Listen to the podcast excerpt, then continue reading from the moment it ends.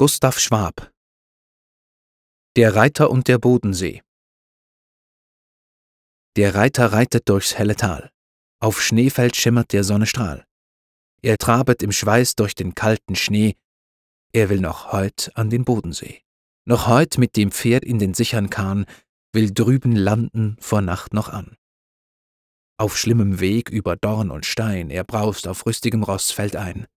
Aus den Bergen heraus ins ebene Land, da sieht er den Schnee sich dehnen wie Sand. Weit hinter ihm schwinden Dorf und Stadt. Der Weg wird eben, die Bahn wird glatt.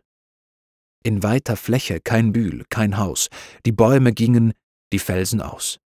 So flieget er hin eine Meil und zwei, er hört in den Lüften der Schnee ganz Schrei.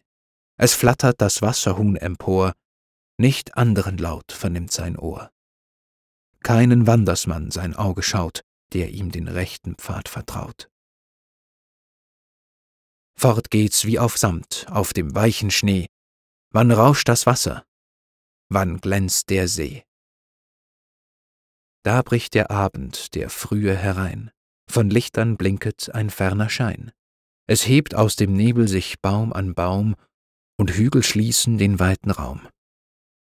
Er spürt auf dem Boden Stein und Dorn, dem Rosse gibt er den scharfen Sporn, und Hunde bellen empor am Pferd, und es winkt im Dorf ihm der warme Herd.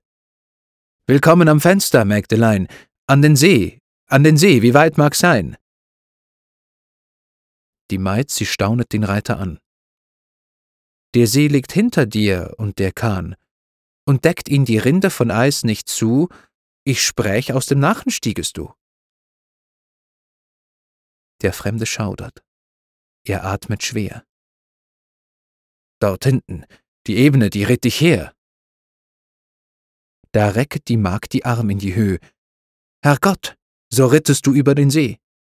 An den Schlund, an die Tiefe bodenlos hat gepocht des rasenden Hufes Stoß und unter dir zürnten die Wasser nicht, nicht krachte hinunter die Rinde dicht.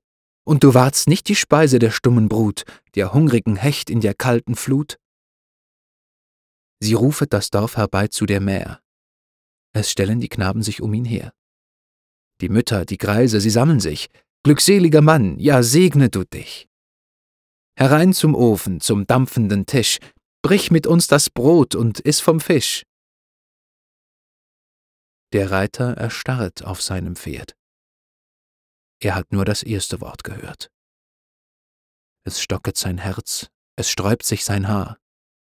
Dicht hinter ihm grinst noch die grause Gefahr. Es sieht sein Blick nur den grässlichen Schlund, sein Geist versinkt in den schwarzen Grund. Im Ohr ihm donnert's wie krachend Eis, wie die Well umrieselt ihn kalter Schweiß. Da seufzt er, da sinkt er vom Ross herab. Da ward ihm am Ufer ein Trockengrab.